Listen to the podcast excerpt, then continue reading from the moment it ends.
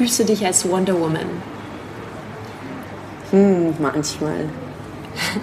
Was sind deine Superkräfte? Meine Superkräfte sind, ähm, also ich kann immer tanzen, egal wie müde ich bin. Jans, Heldinnen.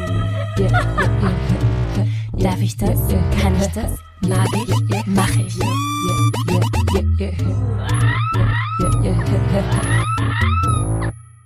Du hast gerade Jans Heldinnen, ein Podcast über meine Powerfrauen, der jeden zweiten Donnerstag veröffentlicht wird. Es ist der erste österreichische Podcast, der sich ausschließlich Frauen widmet. Ich bin Jeanne Drach und interviewe hier meine weiblichen Vorbilder. Wir unterhalten uns über ihren persönlichen Weg zum Erfolg, zu Misserfolgen, zu Gefühlen, Träumen, Hoppalas und, und, und. Darf ich das? Kann ich das? Mag ich? Mach ich?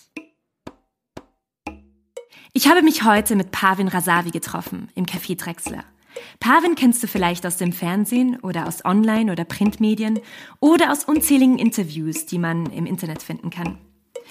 Ich habe Pavin vor über vier Jahren kennengelernt, als ich mit meiner Band Kids and Cats auf der Suche nach einem Produzenten war. Unser erstes Album hat Wolfgang Schlögel, also ihr Mann, produziert. Wir waren daher sehr viel bei ihnen zu Hause.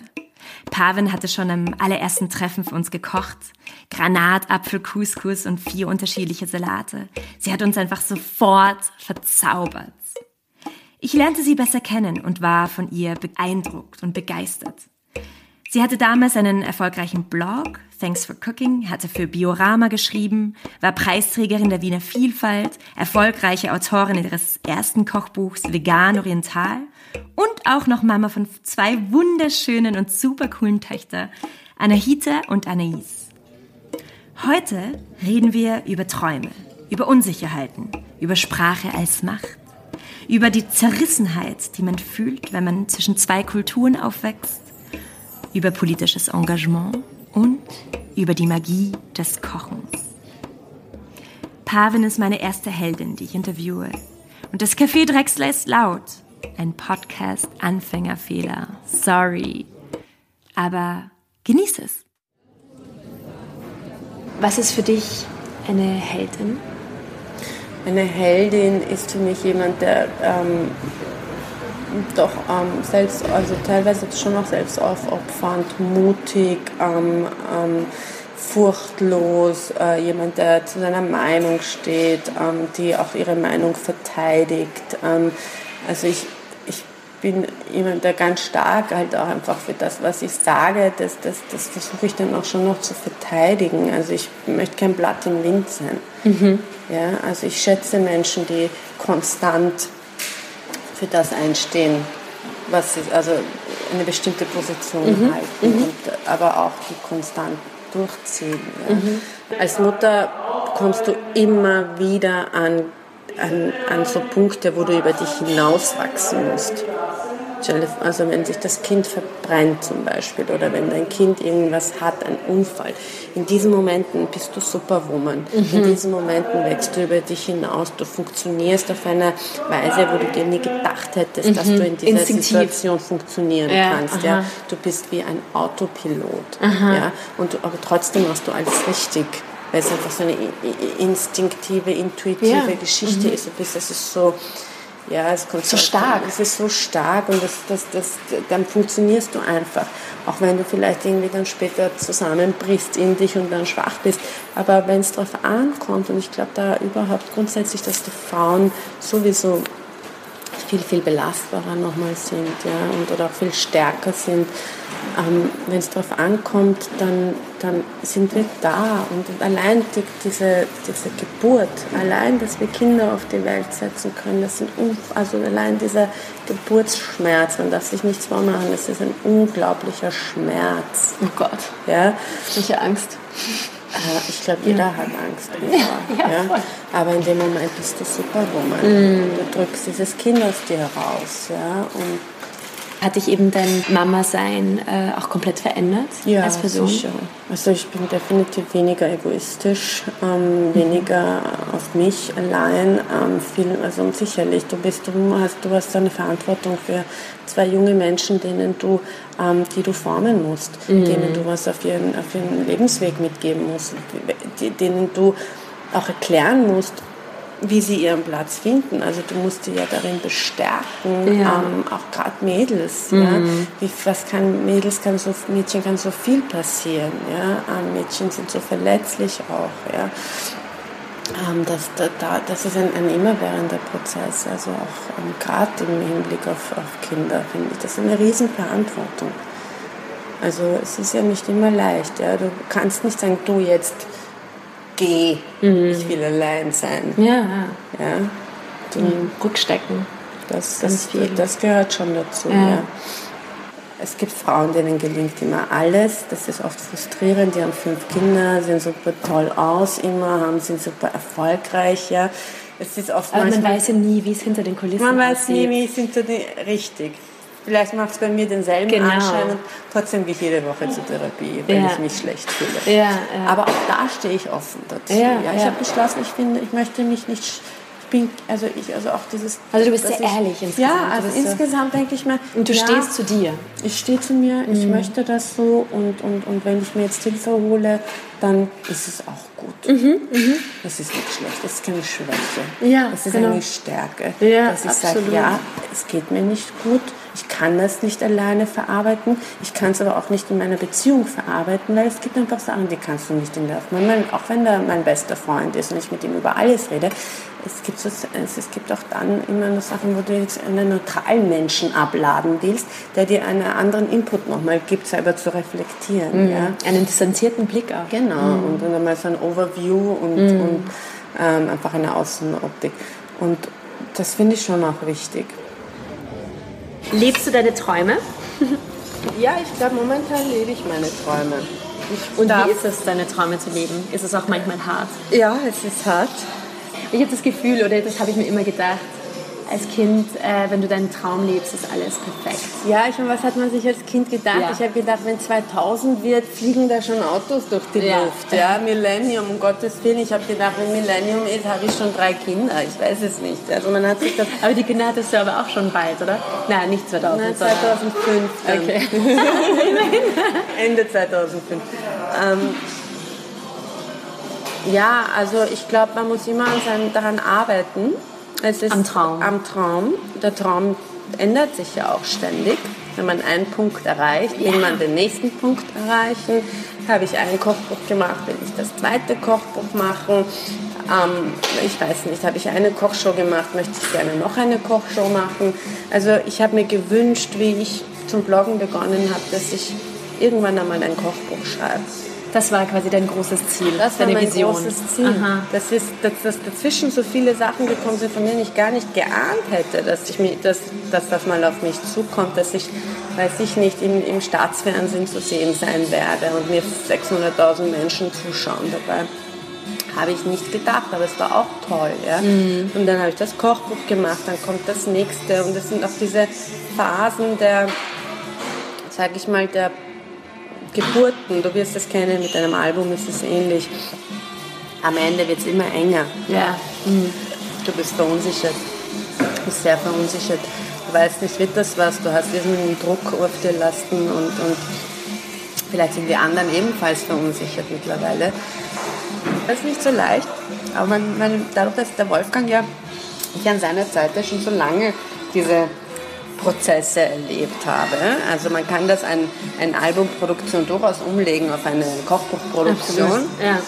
Ähm, war das dann schon für mich eher schon so, dass ich gewusst habe, so ist es, das sind jetzt die Geburtswehen, da muss ich jetzt durch. Ja. ja.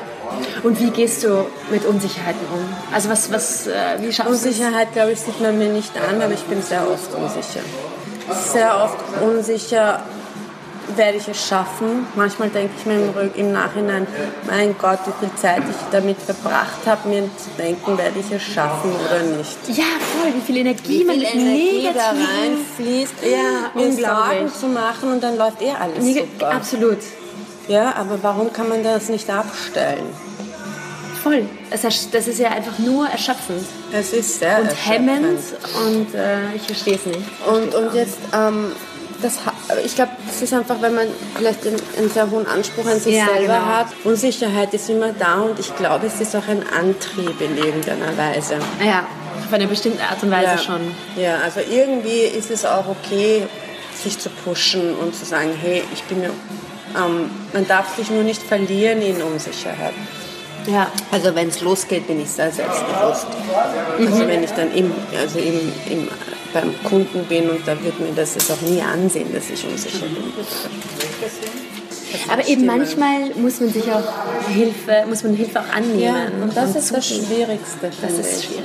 Weil, weil Hilfe suchen ja manchmal, also in meinem Kopf, das ist vielleicht auch mein eigener Spleen, mit Schwäche verbunden ist. Ja, genau. Bei mir auch genauso. Ja. Das ist so schwierig. Und ich will ja nicht schwach sein. ja, genau, genau. genau, das ist es. Aber, das ist, aber ich glaube, man ist durchaus auch stark. Ja, absolut. Und ich glaube, das ganz im Gegenteil, wenn man Hilfe annehmen Ja. kann. Was macht dich glücklich, wenn du kochst? Warum macht es dich glücklich? Es macht mich glücklich, weil es andere Menschen glücklich macht. Ja? Ähm, es macht mich glücklich, weil ich mich ausleben kann, weil ich offensichtlich einfach auch wirklich, ähm, es macht mich nicht müde.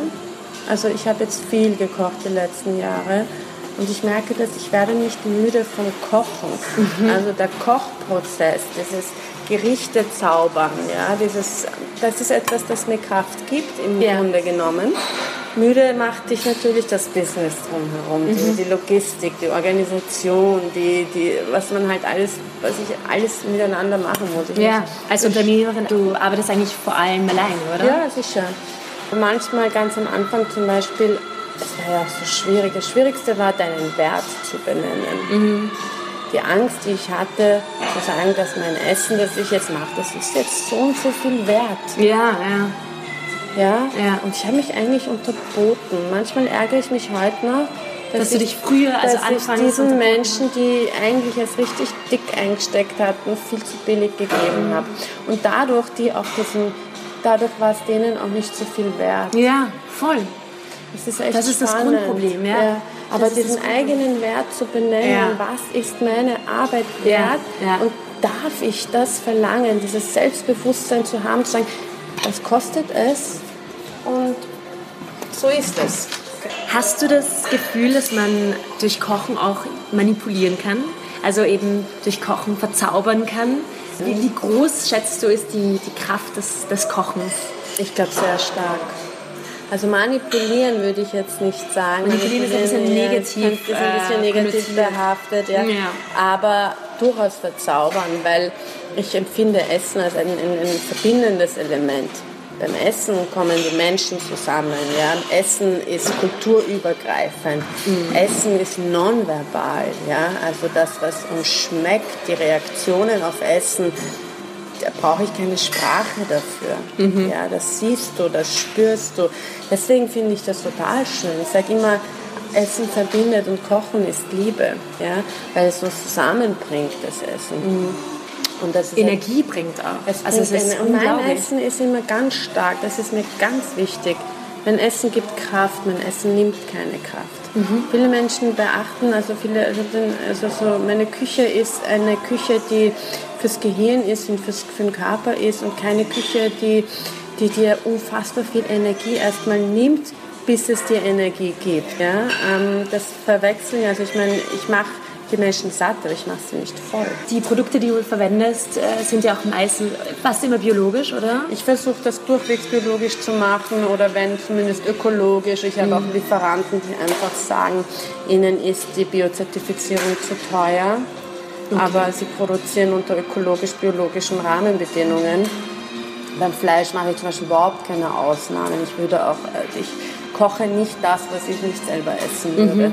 Ähm, und, da, und da unterscheide ich mich dann auch manchmal von Kollegen, die ich auch habe in, in der Branche, die wirklich immer eher die Gewinnmaximierung im Kopf haben, als jetzt die, den, den, das, also mir ist lieber mein Produkt, also ich pfeife drauf, ob das jetzt 2 Euro mehr gekostet Mhm. hat, sage ich jetzt mal. Mein Gewinn sich vielleicht um 2 Euro vermindert pro Person. Ja. Aber ich muss, also ich muss dahinter stehen können. Ja. Und Ja, absolut, absolut. Und du bist halt insgesamt, also das merkt man halt in deinem ganzen Wesen, dass du auch dieses, ähm, diese hohen Ansprüche an dir hast insgesamt. Also du bist sehr gesellschaftskritisch und äh, Ja, also ich manchmal auch ein bisschen zu hart. du hast halt starke, eine starke Ja. Meinung. Du warst ja auch engagiert in der Wanner Bellen-Kampagne, ähm, warst im Personenkomitee äh, ja. von Wanner Bellen. Und siehst du es als notwendig, dass ein Mensch sich äh, engagieren muss für die Gesellschaft oder einen Beitrag äh, erbringen muss? Ich glaube schon und ich glaube, dass das gerade diese, diese liberal denkenden Menschen, die jetzt nicht unbedingt wirtschaftsliberal sind, sondern auch eher so sich in der Mitte der Gesellschaft sind, Ja. ähm, dass wir aufgehört haben, für unsere Werte auch Position zu beziehen. Also es ist, es ist an der Zeit, man, also wir sind in einer Zeit, wo wir ganz stark unsere Werte verteidigen müssen, finde ich, und, und, und auch Position beziehen und sagen, so leben wir, so möchten wir weiterleben. Ja, das ist unsere Freiheit. Für die haben tausende Menschen ihr Leben gelassen, dass wir heute so leben können, wie wir es leben.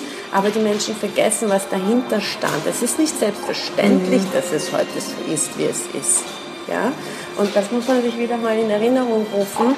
Und ähm, das halt auch, dass die, A, könnte die Gesellschaft so bleiben oder sie könnte natürlich im Idealfall besser werden. Das ist natürlich Arbeit und, und, und ich glaube auch Toleranz, also ich denke auch viel über den Begriff Toleranz nach. Es gibt, inwieweit ist Toleranz richtig? Ja, voll. Inwieweit ist Toleranz kontraproduktiv für uns als Gesellschaft? Wie lange sollen wir Sachen tolerieren, die eigentlich für unsere Gesellschaft nicht gut sind? Ja, also auch da gibt es sicher einen blinden Fleck der liberal denkenden Menschen, der Grünen oder wie auch immer, wo wir uns politisch beheimatet sind. Ja. Ähm, also auch falsche Toleranz müssen wir jetzt, also ich bin klar, aber es wird eh diskutiert. Man, der Immer mehr, Diskurs finde ist ich, da, ja. Gott sei Dank. Und, und ähm, ich meine, ich, will, ich bin jemand, der aus, aus dem iranisch-irakischen Krieg nach Österreich gekommen ist, mit einem Polit Vater, der politischer Flüchtling war. Wir sind vor, vor Dogmen, vor Unterdrückung, vor patriarchalen Systemen, wo die Frau nichts wert ist, wo die Töchter Eigentum des Vaters sind. Mein Vater hat immer uns als eigentlich auch feministisch erzogen. Ja? Ähm, wir sind davor geflohen und, und, und, und es ist spannend zu sehen, wie jetzt zum Beispiel auch meine Eltern auf die Flüchtlingswelle reagiert haben. Die haben Angst gehabt. Angst gehabt, dass der radikale Islam, vor dem sie geflohen sind, der zwar jetzt im iranischen anders radikal war, als jetzt im arabischen radikal ist. Ja, also die iranische Gesellschaft ist wesentlich freier als die, also schiitische, Ja. als, die sunnitische Gesellschaft, vor allem die Frauen. Ja? Also kann man jetzt gar nicht auf eine Stufe stellen, aber es ist doch eine, eine islamische Regierung und, und ähm, es gibt Regeln. Ja. Und wir sind davor geflohen hierher und, und, und ich habe in der Flüchtlingskrise ganz stark geholfen, sehr vielen, mit sehr vielen ähm, Familien zu tun gehabt. Meine Eltern waren eher besorgt. Nicht besorgt darüber, dass jetzt so viele Flüchtlinge kommen, sondern besorgt darüber, was nehmen die mit sich. Die sind ja nicht wegen der Religion geflohen oder so, die sind wegen dem Krieg geflohen. Ja. Also das, war, das war spannend, da auch diesen Diskurs mit meinen eigenen Eltern Ja, zu ja. führen, ja. zu sagen, hey, es ist jetzt unsere Pflicht, denen zu helfen. Mhm. Die sind jetzt da. Und das, was wir daraus machen, wie wir denen beiseite stellen, wird auch ausschlaggebend darüber sein, da, vielleicht wie sie dann ankommen hier in Österreich. Mhm, Grundsätzlich darf man, finde ich, gar nicht helfen, wenn man sich dann nur Positives erwartet. Mhm. Helfen ist sehr frustrierend auch. Ja, stimmt. Ja. Also ich habe sehr viele sehr frustrierende Momente Ja, auch gehabt. weil du halt, wenn du bestimmte Erwartungen hast, dann Das hat gar nichts mit schwierig. Erwartungen zu tun, sondern so dieses, Du merkst quasi plötzlich eine ernüchternde Realität. ja, sagen wir mal so, ja. Also du merkst, wenn der Mann dir nicht die Hand gibt, zum Beispiel. Oder wenn, wenn heißt, wenn ich jemandem helfe und ich habe dem alles Mögliche unterstützt und so weiter. Und dann kommt er in mein Haus und weil er, ich habe ihn um, um etwas gebeten und er kommt und hilft uns ein Kastel zusammenbauen, jetzt ein Beispiel. Ich habe und und während dieses Kastel zusammengebaut wird, läuft Musik und dann sagt er doch glatt, Musik ist böse. Oh wow. Mhm. Und dann war ich schon, okay, gut. Dass du das jetzt so aussprichst, finde ich schon ein bisschen arg, weil ähm, du bist in meinem Ja, Haus, genau. mein Mann ist Musiker. Äh, schwierig. Ja? Und was macht man? Versuchst du dann den Dialog zu, zu ähm, nutzen? Versuchst du dann zu Ja, diskutieren? es ist oder schwierig, geht wenn das es so sprachliche Differenzen gibt, das Ja. zu diskutieren. Ähm, ich habe es nicht versucht zu diskutieren, es war mir verlorene Liebesmühe. Ja. ja, manchmal. Ich habe bei Gibt's dieser Familie im Speziellen gar nicht an die Eltern gedacht. Ich habe an die Kinder gedacht. Weil diese Kinder, das war auf eine andere Weise auch ich. Auch ich musste für meine Eltern übersetzen gehen. Das ist das Schrecklichste, was man sich vorstellen kann, ein Kind zu sein, beim Elternsprechtag für sich übersetzen zu müssen. Oder Diese Verantwortung oder zu haben, zum, dieses. auf die Ämter zu gehen und für Ja, deine voll. Eltern zu übersetzen. Ja. Das ist eine Rolle, in der darfst du als Kind nicht Ja, sein. Aber ja. deine Eltern tun dir diese, diesen, diesen Druck auf, weil sie selber die Sprache noch nicht beherrschen. Mhm. Und du als Kind lernst es halt recht schnell. Ich bin ja selber schon so zwischen zwei Kulturen aufgewachsen und, und wo die österreichische Kultur eigentlich, oder die europäische, sage ich immer lieber, viel stärker ist als die persische. Ach so, okay. Ja, ja, Hast du denke dich- Deutsch, ich, ich, ich handle, also alle, alles, was ich mache, ist sehr europäisch geprägt. Also mein Freiheitsbegriff ist europäisch geprägt, ja, mein Feminismus ist europäisch geprägt. Ähm, das, all das ähm, gibt es halt in, ähm, in, in so patriarchalen Strukturen oder ähm, in islamischen Ländern ist das halt auch ganz anders. Ja. Aber hast du eben, äh, hast du dich zerrissen gefühlt früher, zwischen den Kulturen überhaupt aufzuwachsen? Du bist ja, mit acht Jahren nach Österreich gekommen. Ja, ähm, zerrissen fühlt man sich ganz besonders stark in der Pubertät, weil da merkst du erst, dass deine Eltern noch gar nicht hier angekommen sind. Also die Erfahrung habe ich schon gemacht, dass Menschen, die gezwungen sind, ihr Land zu verlassen, ähm, mindestens zehn Jahre brauchen, um in diesem Land anzukommen. Und wenn du aber jetzt Kinder hast, die in dieser Zeit in die Pubertät kommen und ich als einziges Mädchen, Erstgeborene, es war sehr schwierig. Also es war sehr schwierig im Sinne von, ich durfte nicht ausgehen, ich durfte, kein Bub durfte bei mir Anruf machen, weil meine Eltern gar nicht religiös sind. Das hat gar nichts damit zu tun gehabt. Das war so dieses, sie waren so kulturell, Kulturell, in, ja. diesem, in diesem System verhaftet. Ja. Und das hat einfach, ich glaube, es hat gedauert, bis ich 23 war Okay. bis die das abgeschlossen hatten, dass ihr Kind hier aufwächst und dass sie darauf keinen Einfluss haben, wie ich bin. Ja. Dafür musste ich ein Jahr nach Brasilien gehen. Also ich habe meinen Eltern gesagt, ich mache Urlaub und bin dann nicht zurückgekommen. Wirklich? Ja. Okay. Du bist quasi geflohen von Ja, zu Hause. quasi. Nein, nicht von zu Hause. Ich habe da schon länger alleine gewohnt. So. Ich bin schon mit 18 von zu Hause ausgezogen. Also ich habe da schon sehr radikale Schnitte gemacht, die auch für meine Familie teilweise sehr hart waren. Mutterlicherseits ist es doch stark religiös. Also die tragen auch ein Kopftuch, sicherlich auch, wenn der Wolfgang zum Beispiel hinkommt. Also ja, doch. Und, und die sind aber dann, Aber sind Sie auch offen ja, ähm, eigentlich für schon. eure Familie und Doch, doch, doch. die Art und Also- Weise, wie ihr sie, euer Leben lebt? Ich weiß jetzt nicht, ob Ihnen klar ist, dass ich quasi die Existenz Gottes bezweifle. Ähm, ich würde das jetzt auch nicht thematisieren. ja. Ja, also das ist meine private Sache. Ich finde, Religion ist grundsätzlich eine private Angelegenheit. Ähm, aber ja, also gerade in solchen, in solchen Ländern gibt ja Religion so viel, den Menschen so viel Kraft. Ja, aber es, es widerspricht so sehr meinem der Wissenschaft, finde ich. Ja. Also es widerspricht einfach so vielem. Also diese, ich kann diese Sprüche einfach, die man so automatisiert auch sagt, gar nicht hören, wie so Gott will, kommst du wieder zurück. Also sowas nervt mich total. Warum so? Also Aber Was fühlst du dich Gott das trotzdem spirituell? Also hast du das Gefühl, dass du an etwas glaubst? Ich glaube an, an, an wenn es im blödsten Sinne, wenn man so sagen kann, klingt platt vielleicht, aber an, an Mutter Natur oder an die Erde. Mhm. Daran glaube ich schon an diese Kraft, die mhm. die Natur besitzt. Also ich bin schon so ein, ein Mensch, der dann stundenlang auch in einem Baumkrone sitzen kann und nachdenken kann. Ja. ja. Aber ich, ich, hab, ich glaube nicht an die Kraft von, von ähm, irgendwelchen Heiligen oder ähm, Göttern. Ja. Aber bei dir geht es dann bei dieser Abneigung der Religion ja auch um Tradition, oder? Vor allem diese unterschiedlichen Traditionen.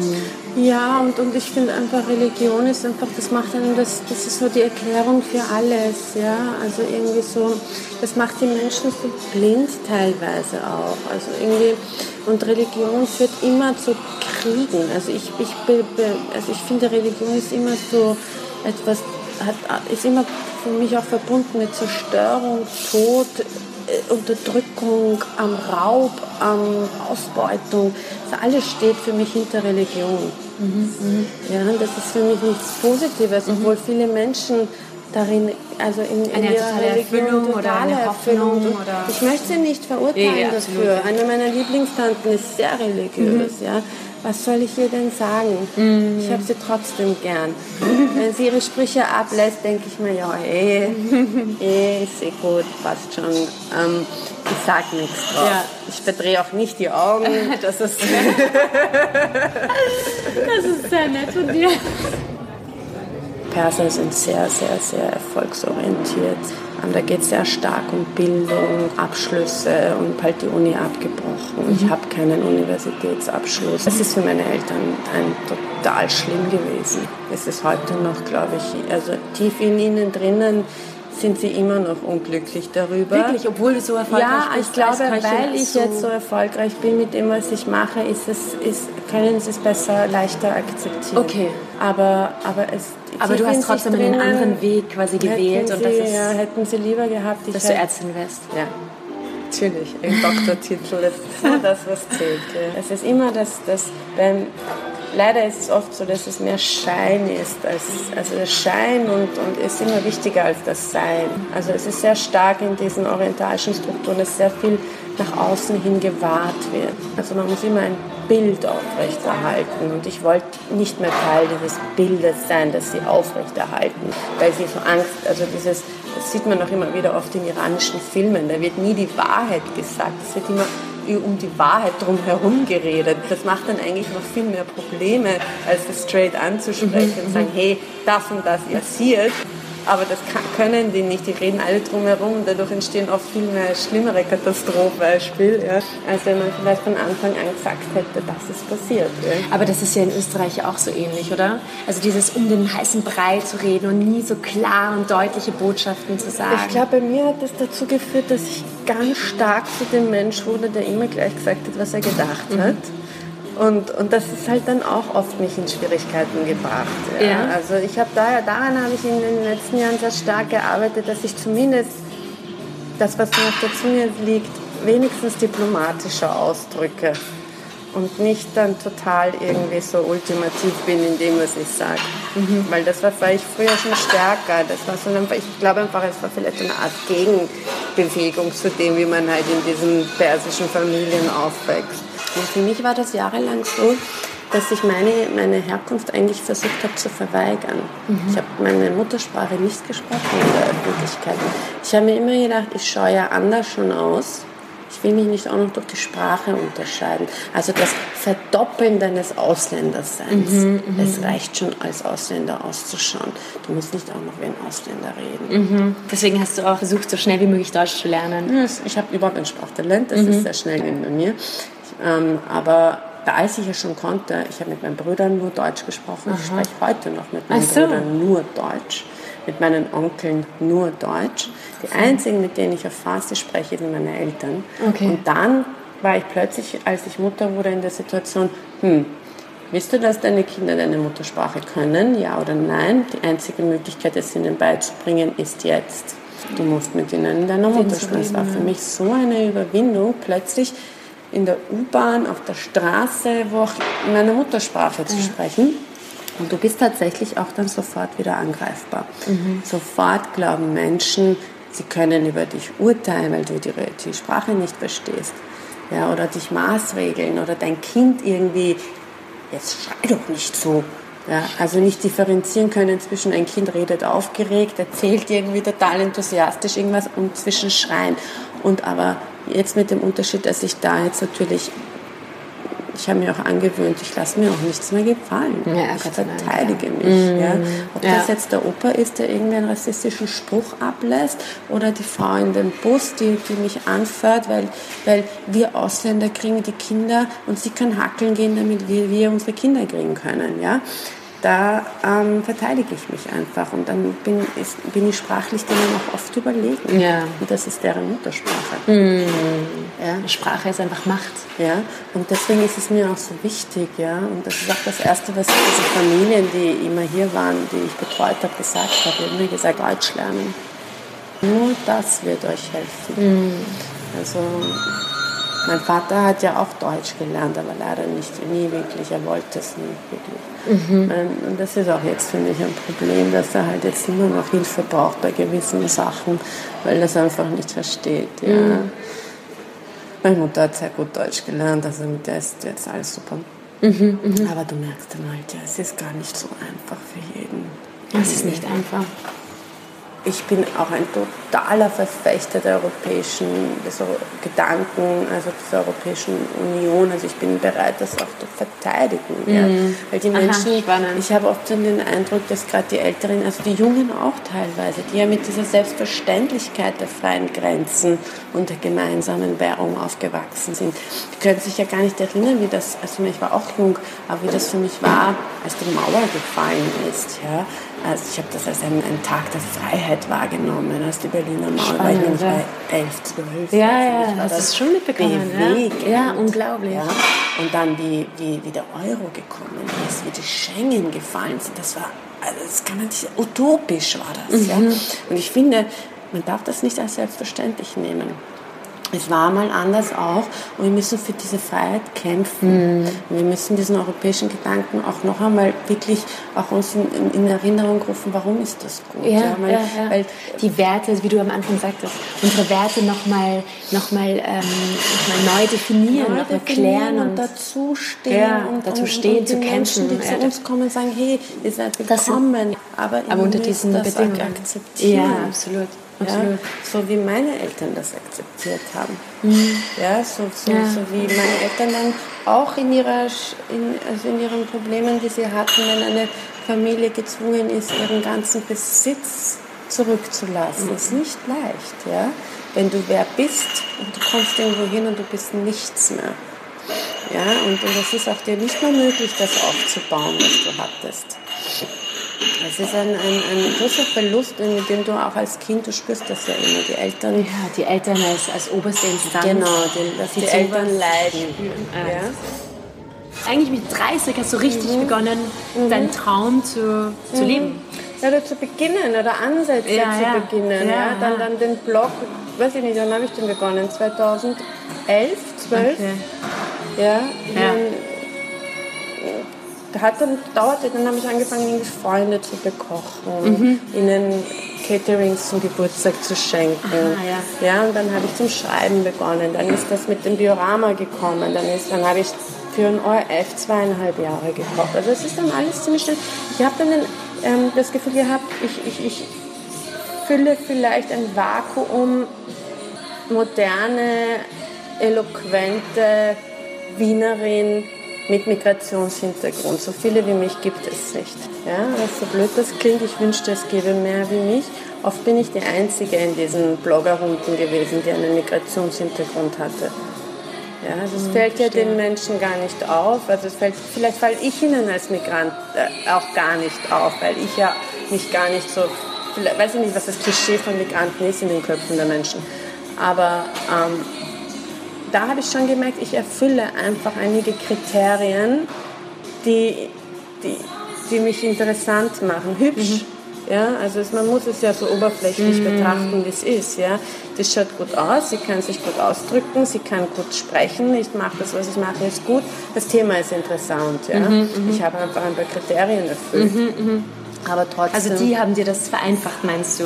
Also diese bestimmten Rahmenbedingungen. Ja, ja sicher. Also wenn ich jetzt, sage ich jetzt mal, ähm, keine Ahnung, unattraktiv und, und bepickelt wäre, hätte ich es vielleicht nicht machen können. Ja, ja. Also es ist, glaube ich, schon auch, ist schon das ist schon die Rolle auch das, die Rolle, auch. ja klar, in, in der du drinnen dann bist. Ja, voll. Manchmal denke ich mir, ich möchte nicht nur als die orientalische Köchin wahrgenommen werden, weil Mhm. das ist das, was halt die Menschen von mir am meisten mitbekommen. Das ist quasi deine Marke ein bisschen. Genau. Ja. Auch mit deinem Kochbuch. Auch mit dem Kochbuch, auch mit dem nächsten Kochbuch, das eben auch nur über Teheran, also da Teheraner Rezepte sind, also sehr persische Küche. Aber ich sehe das auch als so ein bisschen ein, ein, ein, Step by Step. Also das erste Buch war mehr oder weniger eine Anfrage an mich, also mehr oder weniger ein Auftragswerk. Das zweite Buch, das will ich unter dem Aspekt machen, dass sich der Iran jetzt öffnet und weil ich darin einfach viel sehe. Ich möchte Teheran einreihen in die Metropolen dieser Welt. Wow, und okay, das jetzt tue ein ich politischer mit diesem, Auftrag quasi. Ich finde schon. Also ich mit diesem Buch, das in einer Reihe rauskommt, die Kultrezepte heißt, Oh. wo Tokio dabei ist, New York dabei ist, Barcelona, Paris, Wien, Istanbul, da reicht Teheran ein und ich finde, das ist absolut zu Recht. Ja, und, und, und, und Teheran öffnet sich oder der Iran öffnet sich. Das ist jetzt Mhm. die Zeit. Ich möchte jetzt mit diesem Buch raus. Und das dritte Buch, das ist dann mein Buch. Okay, das ist dann dein richtiges Das Baby. ist dann meine Rezepte, Ja, deine- die Art, wie ich koche, wie ich esse. Ähm, und das ist komplett gemischt, oder? das Gemischte ist dann Küche. sehr gemischt, ja. Einmal wollte ich schon ein Kochbuch machen, das quasi heißen, also sowas wie Food Without Borders.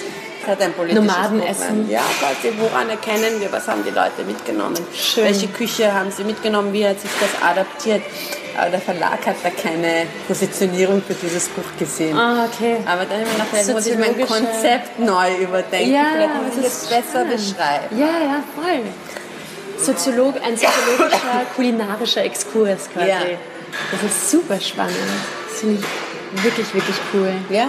Ja. Ich glaube, da auch gerade in der heutigen Zeit kann man sehr viel, ähm, also nur so starre, also eben die Positionierung, also Buchhandel ist jetzt auch ein relativ starres Ding. Ja? Ja. Sie wollen alle eine Kategorie haben, wo, Ja. wo stecke ich das hinein? Voll. Und das, solche Ideen lassen sich schwer Ja, kategorisieren. ja, ja, ja, ja. Da muss man halt nochmal am Konzept arbeiten, aber irgendwann mache ich Oder das. was Freies, äh, ein, ein anderes Medium suchen ja, vielleicht. oder ein anderes Medium, ja.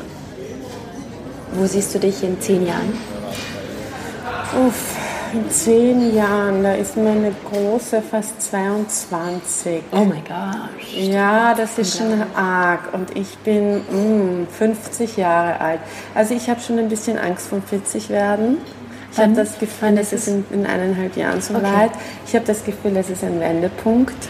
Aus einem blöden Grund. Ich weiß es nicht wieso. Zweite Lebenshälfte fühlt sich das an. Wobei alle sagen, heute 40 war früher 30. Ähm, aber in zehn Jahren hoffe ich, dass meine Kinder halbwegs safe sind, dass die mit der Schule fertig sind, dass die vielleicht irgendwie eine Idee haben, wirklich wie es für sie weitergeht. Wobei ich den Eindruck habe, dass die jetzt schon viel mehr wissen und verbalisieren können, was sie interessiert, als ich es konnte, weil wir ihnen die Möglichkeiten einfach auch geben, viel kennenzulernen. Diese Möglichkeiten hatte ich als Kind nicht. Ja. Ähm, also ich hoffe, dass ich nach wie vor kochen kann und, und, und nach wie vor man meine Kochbücher kauft und, und Interesse daran hat, was ich, also ich möchte eigentlich weiter kochen. Ich möchte mehr Und ein Kochbücher eigenes Restaurant haben auch? Vielleicht auch, ja. Also das ist immer noch, das, in, dann könnte das schon so sein. Ja, Jetzt denke ich mir immer, die Kinder sind zu klein dafür. Ich müsste meine Familie aufgeben. Ja, also du hast auf jeden Fall dann weniger. Zeit. Und da denke ich mir, ist es so, wie ich es jetzt mache, verwirkliche ich mich auch, aber ich habe auch meine Familie. Ja, ja, ja. Insofern, ja. Also ich möchte eigentlich weitermachen und ich hoffe, es gibt dann immer noch Leute, die das gut finden, was ich mache. Und Da bin ich mir sicher. Da bin ich mir sicher. Ja, danke, Pavel. Ja, ich sage auch Ja, danke für den Gespräch. Ich finde es auch schön, dass, dass du mich gefragt hast und ähm, vor allem, weil man ja sich selber gar nicht über den, über das, was halt über die Wirkung, die man auf andere Menschen hat, bewusst ist. Ja? Eben, Also, das ist genau das, was ich dir geschrieben habe. Man ist mal oft ein Vorbild und weiß es gar nicht. Oder man Genau. hat schon oft eine Rolle gespielt, eine wichtige Rolle im Leben einer Person. Und weiß, es ist. Mhm. aber ist so einem schöner ist es, wenn es dann zurückkommt Ja, und genau. man muss es ja auch dann annehmen, aber auch gleichzeitig natürlich auch, ähm, auch ähm, es ist etwas Schönes, aber es ist auch ein bisschen eine Verantwortung, weil das ähm, wird mir dann auch nochmal bewusster, dass das, was ich tue, einen, einen, einen Einfluss hat. Auf, Mhm. also das ist ja doch, ich, in irgendeiner Weise macht man ja auch alles öffentlich. Ja. Es ist dieses, sicher ist das Social-Media-Bild, das man abgibt, immer ein anderes, als man in Wirklichkeit ist. Aber es ist doch auch immer ein Teil von sich selbst hergeben. Ja, natürlich. man steuert Natürlich. es zwar. Das ist das, was viele Menschen dann mitbekommen. Mhm. Dahinter ist halt oft irgendwie viele andere Sachen. Genau. Auch noch, ja. Ja, eine Aber- versteckte Wahrheit, ja. Genau, aber es ist schön ähm, und spannend. Das war der erste Podcast von Jans Heldinnen. Yay! Ich hoffe, er hat dir gefallen. Wenn ja, würde ich mich freuen, wenn du dich abonnieren würdest, also auf deiner Podcast-App oder auf iTunes. Mm, Ihr findet mich auch auf Facebook und Instagram. Und ähm, ja, abonniere meinen Newsletter, wenn du willst, dass ich dir jede zwei Wochen Informationen über die neuen Folgen von Jans Heldinnen schicke. Gehe dazu auf meine Website jandrach.com. Und wer sind deine Heldinnen? Hast du Feedback für mich? Schreib mir unter bussi at jandrach.com. Also bussi at jandrach.com. Mach's gut, genieß das Leben, bleib neugierig und ähm, auch wütend manchmal. Deine Jeanne Drach.